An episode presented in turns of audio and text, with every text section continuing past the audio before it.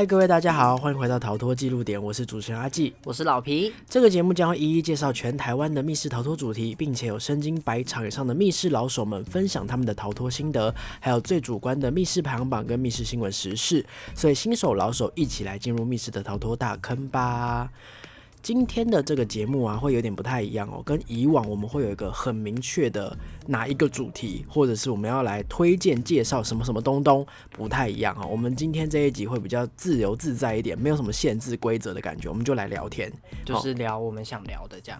没有错，但是也不是漫无目的的乱聊啦。我们聊的内容还是会跟密室逃脱有点关系，所以大家就是呃可以放松听哦，不会像以往一样你要集中精神认真听。你们就把它一边做事一边把它当做你们的背景音，然后我就会跟老皮来聊聊天这样你们还。是可以打你们的报告或者是煮菜之类的啦。煮菜，对啊，我我都煮菜，然后听 podcast 欸这样。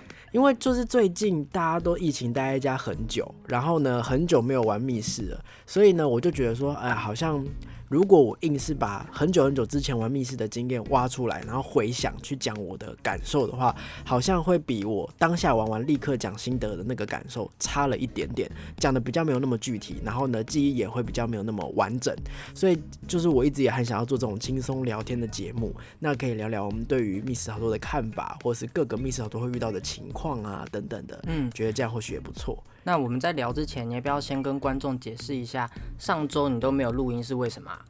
呃，上周请假是不是？嗯嗯嗯，上周请假呢，简单来说是这样子哦。我其实是一个有拖延症的人，就是我呢，如果要做一件，比方说我要吃保健食品，他可能每天都要吃，然后我持之以恒了七天之后呢，就会突然在第八天断掉，然后我就忘记就对了。就忘记，然后呢，一旦忘记，它就捡不回来了，就无法持续了。所以我的这种保养品常常会放到过期。好，嗯那但是呢，身为一个有拖延症的人呢，我突然赫然的发现，哎、我已经做了十四集，完全没有拖延了。哦，你知道十四集是一个什么概念吗？就是嗯一般的节目，十二集是一季，就是春夏秋冬其中一季三个月，三点五个月，十四集耶，我中间没有脱稿哎，就是我中间哦没有、没有没有就是 delay 什么的。虽然我很常在 IG 现实动态跟大家说我今天不想做，我晚一点再发之类的。然后我就投票，然后大家都说不准，赶快给我去做，所以 我就还是去做了。对，但是呢，诶，我也已经就是这么扎扎实实的录完了十四集，嗯，我还不错吧？那我应该值得一次放假，所以我就给自己放假去了。你就跑去休息没错，啊？那你休息都在干嘛？我就是把我累积了很久的那个呃手游，把一个章节终于给它把它打完这样子。对，然后呃除此之外呢，当然也还是有去实呃实际上去想一下这个节目相关的东西啦。因为我上一集推了一个新的想法，就是我七分钟内去讲这个月会发生的一些事情嘛。那那一集呢结束之后，很多人给我的回馈是，诶，确实就是他是一个没有玩过密室逃脱的新手，他也能够透过这个七分钟去了解密室逃脱相关的东西了。对，嗯尤其是赖解谜，嗯，赖解谜。我自己的话，我也有把它推给那个同学，然后他们就说，哦，七分钟以后他们看完才发现到，原来有赖解谜这种东西。因为对他们来说，赖就是传讯息的一个东西而已。而且每个人每天都会用到，对，可是没有想过说它居然可以变成一种游戏形式。对他们没有想到说，竟然可以用这个东西来玩游戏。其实我当初听到说，哎、居然其实有人是没有意识到说有赖解谜这个东西的时候，我是很惊讶的，因为身为就是在密室圈打滚了太久的人，嗯，我已经就是习以为常了。就是觉得说，这好像本来就应该要有一点联动啊，有一点搭配这样子。而且这么多人，就是无论你是工作室，或是你只是个玩家，你只要有兴趣的人，你只要就是有设计题目的感觉的话，你就可以来设计看看。所以反而对于其他人来说，他们没有想到说，哦，原来也有赖解谜这件事情，我很惊讶哎。哦，对啊，然后而且这件事情就可以变成对他们来说不会那么难以，就比方说我要玩密室，我还需要揪人，我还需要就是有一个金额这样子。嗯，要花个三五百块这样子。对，可是对于就是这样的玩家有点兴趣的人吼，他诶原来有赖解谜这个东西哦，他就可以用这样的方式，真正的就是先去玩玩看所谓的解谜是什么意思。所以这是一个他们从新手踏入密室圈的一个很好的途径，一个契机啦。对对对，就可以知道说哦，好玩的话就会慢慢的揪人啊，或者是去玩密室这样。对，而且这个为什么他们能够借由节目吸收到呢？是因为他一看，哎呦，七分钟我听得完啊，我不会好像就是明明不熟密室逃脱，可是我要忍受十五分钟、二十分钟才能得到我想要的资讯。七分钟好听完哦，有一些有趣的东西，好 get 到了这样子。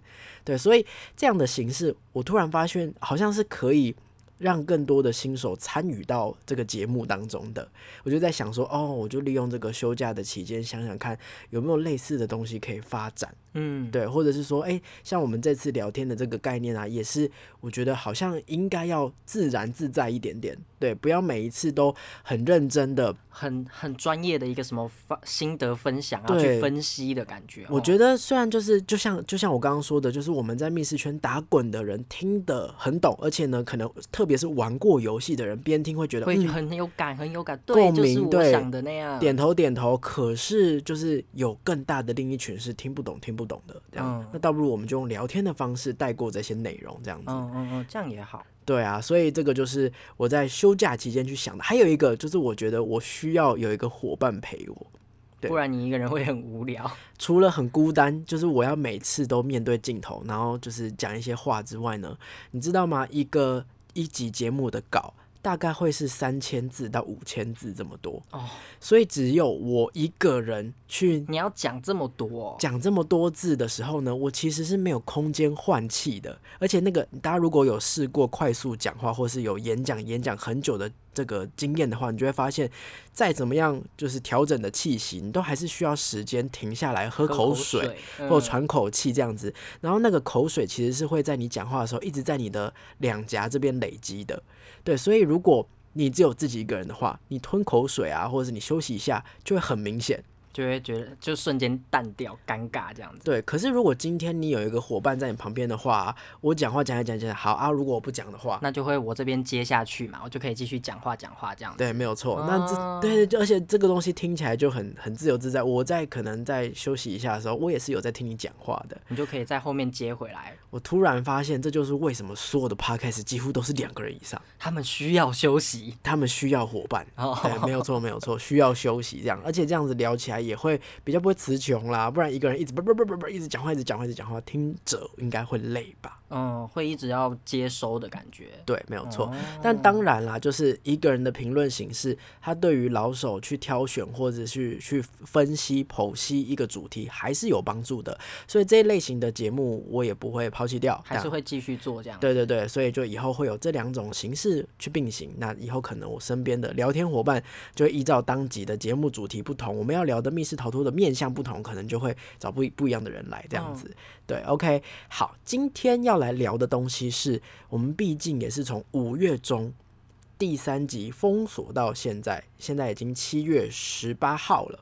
对，七月十八号。那目前我们得知的消息是，呃，目前确定会在七月二十六号，它的最新期限是在不一定会解封，但是大家其实我自己对于七月二十六号的解封是颇有信心的，但是我有点怕我讲这句话。因为 我每一次只要这样讲，就很像是立 flag。我五月中的时候说啊，应该不会三级啦，那砰，隔天就三级这样。然后呢，我那个就是呃六月的时候说，应该不会再延长了吧，砰就延长两周。对，OK，所以我我我现在有点不太知道我该不该这样说话哈，但是我就是觉得七月二十六号应该该解封了啦，因为好像两天前吗？不是有个位数，对，有个案是。八例吧，就是慢慢降下来了，所以我觉得就是大家的努力是有所回报的。大家就是只要继续坚持下去，然后该戴口罩、该消毒、该小心的地方持续的小心，那我们就是二二十六号解封的机会就很大。这样子，好，那我们要来聊的事情是这么久两个多月以来待在家里，身为有密室戒断症状的我们，在干嘛？我的话，我就先讲啊。我在家的话，我都玩那个线上剧本杀，然后还有最近无聊我就会玩 Steam 的游戏，最近夏日特卖啊，还有新游戏上市，所以我就玩什么飞鸿杰系这类的东西。我记得呃，大部分的人应该都是这样子，像我身边很多朋友，他们也是就是有 Switch 就玩 Switch，有 PS 四、PS 五的就玩 PS 四、PS 五这样子。对对对对。然后我还有大学同学，呃，高中同学，他们就去。找网络上的那个桌游，你知道吗？现在有一种形式共用共玩的那个，对，它有一种形式是你只要储值，然后呢，就是只要有一个人储值就好了，那他就可以开那个桌游，然后呢，那个他可以找他的朋友，然后就一起玩这个桌，在线上玩桌游这样子。对，好像其实这样子玩也蛮有趣的，这样就大家都各各各式各样的方式去想。什么样子？大家聚在一起玩这样？对，不是密室逃脱形式的别的游戏，然后是线上玩的。像我自己的话，我也会玩你刚刚说的剧本杀，除了就是 A P P 那个哎什么百变大侦探，对对对，百变，对，然后或者是卫斯理的那个，像之前有提过提过的那个 Gather Town 做的这种剧本杀这样子。对对，这两种形式其实他们真的都是精神时光屋哦，他们真的是玩完你可能六个小时就这样没嘞。对，可是这这个东西呢？诶，相对来说也还是很看本的素质。嗯，有的时候玩完以后，我们会觉得说好浪费时间哦，很累，然后很想要结束，但是又结束不了。对，或者是说，呃，我玩完之后呢，很满足，这样子，就是等于你每一次玩这种，就尤其是百变大侦探的时候，每一次玩的时候都有一种开抽盲盒，对，开惊喜包的感觉，有一点怕怕的，但是你的时间成本就会花下去，这样子。那如果是 Gather Town 的话呢，像我呃，目前除了之前有分享过的人鱼潭之外呢，我也玩了那个呃那个什么。欲盖弥彰哦，对对对，欲盖弥彰。对，那两款玩完之后呢，其实当下的体验感都是还不错的。我们花了一个下午去玩，或是一个晚上去玩，然后玩的当下也觉得哇，故事很精彩，要转折转折，好多线索，要如何把这些线索串起来呢？体验是不错，而且呢，它也都有用很精美的地图，让我觉得还有一个很特别的是它的系统，对，系统方式也很特别。对，就是它的这些体验对我来说当下都是很加分的。可是玩完之后，我却觉得空虚啊？怎么说？就是游戏结束之后的空虚。好，怎么说呢？就你会觉得好像没有满足到诶。比方说，为什么我们每一次玩一个密室逃脱会觉得很爽、很开心？对，或者是为什么我们之前去玩剧本杀会觉得很爽、很开心？就是因为我跟我的朋友面对面了。哦，有一个实际在交流的感觉吗？我们以剧本杀来举例的话，我直接当着你的面说谎，我还骗过你了，好爽哦！你没有看出我当时其实很紧张。嗯嗯嗯，对。如果以密室逃脱来讲的话，我们的队友我们一起去解这个题目，然后呢，我拿着一张线索卡，左思右想，你你你又给我抽走，然后呢，你又把这个线索卡看看看，对，转来转去看一看，然后我们开始吵架，讨论这是怎么样怎么样啦，这样解啦。对，结果我们俩都错了。就是这整个过程才是游戏好玩之处，对，所以我觉得线上的话虽然也是有朋友，可是就没有像我们刚刚说的这个过程。我可能会看不到他的行为就对了。他就在他家玩他的，我也在我家玩我的。虽然我们彼此听得到语音，可是就是很不真实，还是少了那份真实感。对，所以我觉得。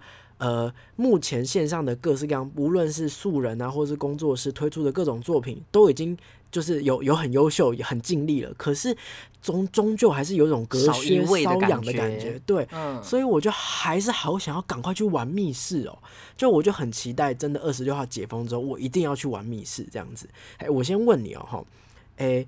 我我我们七月二十六号假设真的解封好了，然后呢，这个前提是在说这个工作室他们有乖乖的消毒，然后有乖乖的遵守所有的防疫措施，该戴口罩啊，该干嘛的都有弄就对了。我们玩家也乖乖的，就是都有戴口罩，然后都有遵守什么消毒啊、实名制等等的。在这样的情况下，七月二十六号当天解封了，好，假设是这样，二十七号我立刻约你去玩密室，你敢去吗？我不敢，我会错啊。为什么？我会觉得说，才刚解封，感觉应该还没有这么快就风平浪静了吧？感觉要再缓一下。你要是七号揪我，我不会去；但你可能八月中揪我，我可能就会说，哦，好，我可以去。所以你就是自主延长再两周。对对对，我会自己再看看风势这样子。那这中间过程当中，你也会就是呃遵循你之前三级的状况，就是尽量都待在家这样吗？我应该还是会待尽量待在家。我如果是我的话，我一开始跟你的想法也是一样，就觉得哎，刚解封哎，这样就出去到处玩好吗？感觉会有点危险啊。可是我认真的想了一下，我如果要有就是出去的这个举动的话，密室逃脱好像是各种出去玩的选择当中相对安全的呢。嗯，为什么？好，我讲给你听哦，哈。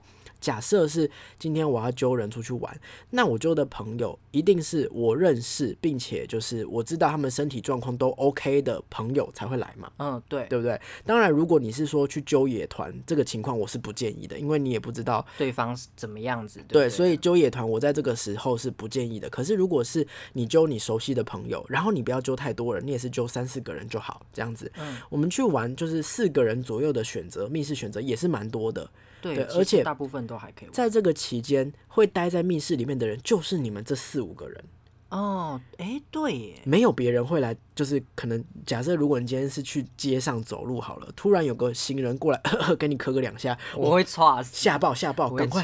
就是酒精拿出来喷满全身，这样子就把自己灌醉。对，可是如果今天是去玩密室的话，那那我们就是只有我们就是相对安全的人，然后呢，唯一一个会频繁跟你们接触的人，应该就是小天使。对，但如果你想哦，又转换成店家的立场的话，小天使自己应该也很差吧？对，所以他他也要碰到这么多陌生人，如果我今天是小天使的话，我的防护措施绝对做的比任何玩家还要好啊，对不对？每一场带完就消毒这样子。所以我觉得，如果今天是有开业的密室逃脱的话，他保护他的场地、保护他的员工、他的防疫措施一定要做的很认真、很好。在这样的前提之下，好像去玩密室逃脱是很 OK 的。哦，对就是一个相对之下比较好的选择。对啊，我们在想哦，除非就是像你刚刚说的，就是好，就算你三级开放了，我还是遵照三级的那个警戒程度，好好的督促我自己，我就是都待在家，都不要去哪里玩。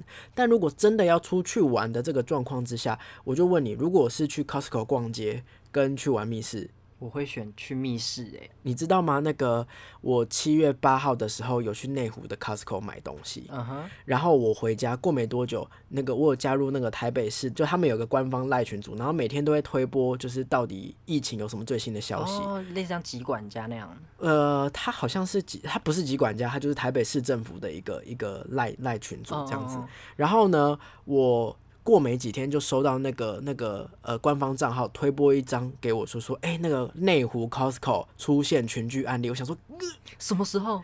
对，然后呢，他是七月十号、十一号，嗯，好险，好险是哦我先去的，嗯对我是八号先去的，然后十号、十一号那边就出现了，我就说哇，吓死人这样子。我当时八号去的时候啊，我就有一个惊恐感，怎么样？就是为什么人这么多？很多人吗？很多人就是那个时候呢，在那个 Costco 的时候，我们要就是去拿那个推车嘛，嗯拿推车的时候也是要排队，一个一个人去领。嗯然后呢，我们在推推车在走走道的时候，也是会有有点拥挤，然后互相卡。八号那一天是平日的、欸平日的早上、欸，大家嗯应该要工作不是吗？对啊，大家应该要就是都都待在家不是吗？结果很多人呢、那你这样子的话，跟疫情前的 Costco 比起来嘞，我觉得好像是差不多的人潮。这么夸张？对，所以我当下就觉得哇，我好久没看到人了，突然来一个这么多人的地方，我有点害怕。我突然就开始检查说自己口罩有没有戴好啊，什么之类的。那个条有没有压好啊？对，有一点点不太安全感，然后过没多久就出现这个东西了。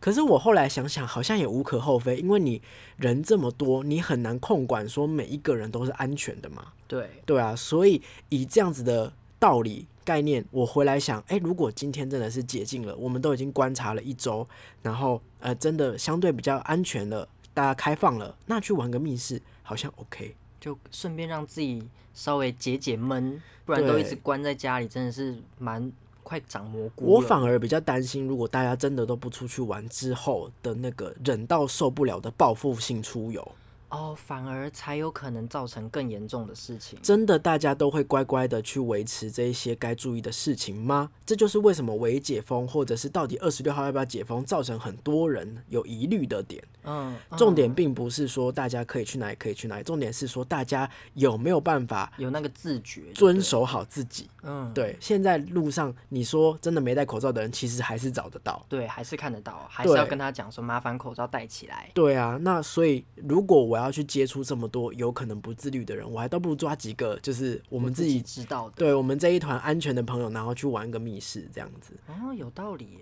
对，所以呢，有了这样子的理论之后，我就开始想，好，二十六号到来的那天，我要立刻去揪什么？啊，那这样子，你有想要揪什么？我想要揪的第一个是我从疫情前就你记得有一阵子很多各工作室开始推出很多恐怖作品嘛？嗯嗯嗯，对，在靠北密室还有人说，为什么都就是啊恐怖的就比较赚钱，是不是？就就都推恐怖的这样子。但是我我我反而觉得，只要你是用心做的，无论你是什么主题，我都会有兴趣去试试看呐、嗯哼，对，好，那所以那个时候呢，累积了一个名单，叫做那个，哎、突然忘记叫什么东西，螺丝起子那个辛亥隧道啊，辛亥隧道，对对对对对，嗯嗯嗯嗯我会有兴趣。对，原因之一是，首先它除了是恐怖主题之外，它还是很多台湾人的共同记忆。嗯，对，只要你是台北人的话，你听到辛亥隧道，光是这四个字就会让你有点微微的怕怕的。有一个幻想，有一个毛毛的感觉，因为那边太多鬼故事了。对，然后今天又有一个摆明就是就是恐怖主题的辛亥隧道摆在那里，然后就就就等你去玩哦，我就很想去玩呢。我们那时候不是就要揪，结果就碰到疫情，所以就一直往后延。对，然后呢，就是我就一直很想要，就是呃，好好的去体验它到底里面台湾的元素，或者是跟我们之前听过的那各种的鬼故事有没有什么关联呢？哦有没有办法斗起来？对，所以这个第一个是我会很想去玩的，然后第二个是呃，笨蛋有出一个那个服饰百院。嗯哼，对嗯，我们有去玩过荒宅的那个，对我们之前去玩过荒宅，那荒宅给我的感觉比较像是就是去观光，一个展览的感觉，就你东看看西看看，然后呢可能上上楼梯下下楼梯，这个体验就结束了。所以我当下玩完荒宅之后是非常怎么失望，有点失望，老实说是这样子空，虚吗？就是我对他的期望还是更高的。嗯嗯，嗯对，，结果就只是就是这样看看那样看看，然后走一走一圈就结束了。然后这个故事也了解的不太透彻。他居然跟我讲说，哦，之后会出推出前传，我就觉得说，你怎么可以把它拆成两部分来卖我呢？太坏了啊！对，好，所以我对于呃服饰百院一开始的印象是有一点点因为荒宅而不太信任的。嗯嗯嗯，对，可是去玩过的所有人都说荒宅好玩，一定要去推推推推推，这是一个很难得的体验。我就去联想到这之前有提到的那个呃失踪报道，嗯就新庄体育馆的那个真人丧尸逃脱这样子，就会不会它其实是一个非常非常大型的，然后很难得一见的，就虽然活动，对，虽然这样大型活动一定办起来会有一些些缺点，可是如果你错过，你还是会错过它一些很难得、很难体验到的部分。我就开始这样想，而且我之前还有一个却步的原因，是因为它的确有点贵，哦，它不是宾客的要两千二，一个人两千二。对，我跟你讲，我之前就说说，哎、有点贵耶。然后我刚好也有提说，失踪报道的价钱有点高。然后我也有提，哦，服饰百院有点高，最近有出这种就是比较大型，但是都有点贵，所以我有点高单价活动，我有点却步，有点想观望，结果我就被人家说你怎么可以讲服饰表演很贵，人家很用心，什么什么什么之类的啊。可是看到价钱高，我口袋又不够深，我当然是会有一点想要观望啊，对不对？我没有想要说他的坏话，我只是觉得说我没有我我也没有想要比较这两个东西，对我只是觉得说哦，这样的尝试在密室逃脱界是新的。对，比较少见啦。对，然后呢，也比较容易办不好。老实说，因为它的嗯难度更高，对，因为所以我就想更高的钱啊，会更高的期待。然后有更多不同要处理的事情，演员啊、场地啊，这都是更更高自由度的东西。这样子，对对对，对可是好像其实他们掌握的很不错，嗯，对，所以我就有点想要把服饰百元捡回来玩。对啊，你嘞？你有想要玩什么吗？我的话，那当然，我那时候就是想要玩星海隧道啊，我们一起揪了嘛，对啊，然后再来的话，就是我很想要再去体验一次微笑迷藏，为什么？因为我对微笑迷藏的故事还没有了解的这么透彻。哦，因为它有，哎，这可以讲吗？应该可以讲。微笑迷藏有很多不同的呃事件，会导致你最后走向的结局不一样。嗯，对，然后你走向的如果是结局 A 的话，你可能就知道一部分 A 相关的剧情；走向结局 B 的话，就知道 B 相关的剧情。跟你终究还是要把它整个拼在一起，才能够知道这个地方到底发生了什么事。对啊，所以我就觉得说我知道的还不够多，那真的是剧情，如果很喜欢的人的话，会觉得说我要知道它完整的故事。这对我来说就是属于那种好险疫情前我玩完了。哦，对，对，因为如果疫情前没有完，就像我们刚刚说的新海隧道，明明就揪好了，但是一直被延期，一直被延期的话，你就会有一个。遗憾一直挂在那边，什么时候可以玩呢？好想去玩，好想去玩的那个感觉。对，所以微笑迷藏啊，我就那个时候，因为毕竟我虽然是制作团队之一，可是因为我只熟我自己制作的那一部分，其他人制作那一部分我并不是很了解，就大概知道而已。对，所以有一个同整的人负责把每一个部分同整起来，要一直到这个同整过后的版本出来之后，我才知道这整个游戏的全貌是什么。所以好险，那个时候我就已经玩透彻，包含你刚刚说的不同的。路线结局我都玩透彻，我们是不是要在自己私底下来聊一下了？不行，我跟你讲，你真的要自己去玩过哦。对，就虽然是快解禁了，对，虽然是我知道，但我跟你讲，跟你自己在游戏里面去探索，那个感觉是完全不一样，你就被暴雷啦。哦，好啦好啦，所以你还是得自己去玩这样子。这微笑名堂就属于我玩过，然后呢，你看你没玩过，我就可以说好险我玩过，我就觉得好哦哦。对，还有一个一样道理的，就是蜜饯的情关。哦，他要准备收了，这其实是一个很可惜的消息。就是我那时候啊，上个礼拜，上个礼拜看到他们在 FB po 文说，在九月因为房租的关系，所以可能就不会再复科请官了。哦，它是完全不复刻哦。我觉得复刻起来也是有蛮有难度的，它毕竟有双路线，而且它的地图又算是很大的，对，就场地又算是很大又复杂的。然后如果你要复刻，你还要先找到一个。够大的地方，对，就适合这样搞的地方，这样子。所以我觉得确实搞不好它重做，还倒不如做一个新游戏。嗯嗯，他们本来也就有在研发第二款主题嘛，对不对？可是因为这个房租的状态的话，会变得他们的第二款主题要更赶。如果快在九月之前要上市就对了。对，不然的话，如果我九月之后我第二款游戏还没有推出，那我就没有任何游戏可以提供给玩家，他们就空转了。所以我觉得这个压力很大。另一方面就是啊，情关本身真的是一个很棒的游戏。我那时候还看到有一些人在那个群组里面问说：“哎，秦观听说要收嘞，适合玩吗？要去玩吗？”去玩，那个人不管是谁，赶快去玩好吗？我当下就想说，哇，真的是就是傻小孩，这个是没有什么悬念的事情，该玩就是，而且不只是去玩，他刚不是说有两个路线嘛，双路线就一次把它玩掉。一次要玩，我身边有朋友，他们曾经就说啊，这个好贵哦，一次要玩双路线好贵，所以他们决决定只玩一条。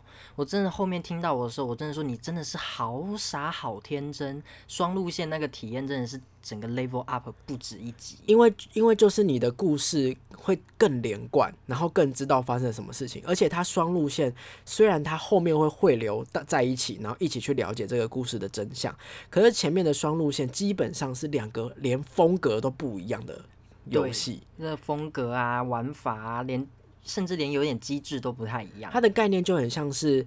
呃，不同的角色去体验这个事件，然后呢，A 路线就是 A 的观点，B 路线就是 B 的观点，然后后来发展在一起去了解结局，对，这样子，对对对。对，而且情关是一个这么久的游戏，应该有四年多五年了吧。我自己玩都是三年前嘞。对啊，就是它是一个这么久的游戏，它还可以历久弥新到现在，所以可见当时的就是密建工作室真的很用心。对，到现在这么多五花八门、各式各样的就是新花招、新密室出现，也都没有压过它的风头。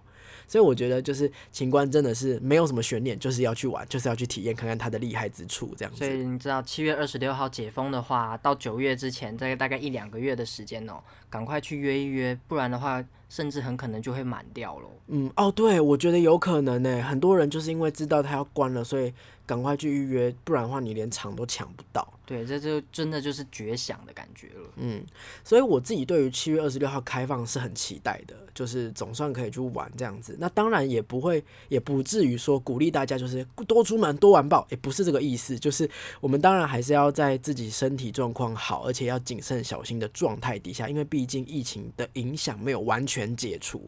对，大家不要松懈这样子。对，可是如果七月二十六号真的开放的话呢，我相信各个工作室也闷很。久，他们应该也累积了很多能量的东西，想要给玩家发现了。对，不不仅是新游戏、新主题，有可能他们像呃。可能会把一些旧的机关给换掉啊，或者是维修一些东西啊。就我相信，在这个期间，工作室也不是闲着没事干，他们也在思考如何提供给大家更棒、更好的呃活动，或者是更棒更好的游戏内容。所以我自己觉得七月二十六号应该各家公司是会推一些活动出来，为了要号召大家出来玩。嗯嗯嗯，对，所以这边之前提到的优惠笔记，我之前在好像某一集有提过优惠笔记，我可能会在最近好好的去把它整理出来。希望如果真的在二十六号开放解禁了之后，可以派上用场，让大家作为攻略参考用。有人知道这些优惠的话，也不忘可以跟我们这边讲一下，我们都可以把它重整起来。台湾各地都可以啦，就是不论是台北啊、台中啊、高雄啊各个地方的工作室，如果你知道他们有什么最新消息哈、活动或者是新主题，或者是各式各样的现场状况的话呢，呃，跟优惠相关，我们都会帮你整理到优惠笔记，这样子，希望大家可以一起就是看这个笔记，然后一起挑自己喜欢的游戏玩。那以上大概就是今天的节目内容啦。喜欢我的呃游戏，喜欢我的节目的话，欢迎到 Podcast 频道呢给我们五星的好评，然后按赞订阅我的 YouTube 频道。然后呢，当然你也可以到 IG 哦，如果就是你们有想要看优惠笔记或是回报，或是任何节目上的建议的话，都欢迎到 IG 私讯我。那么就差不多这样子了，下一集我们就下周再见啦，拜拜，拜拜。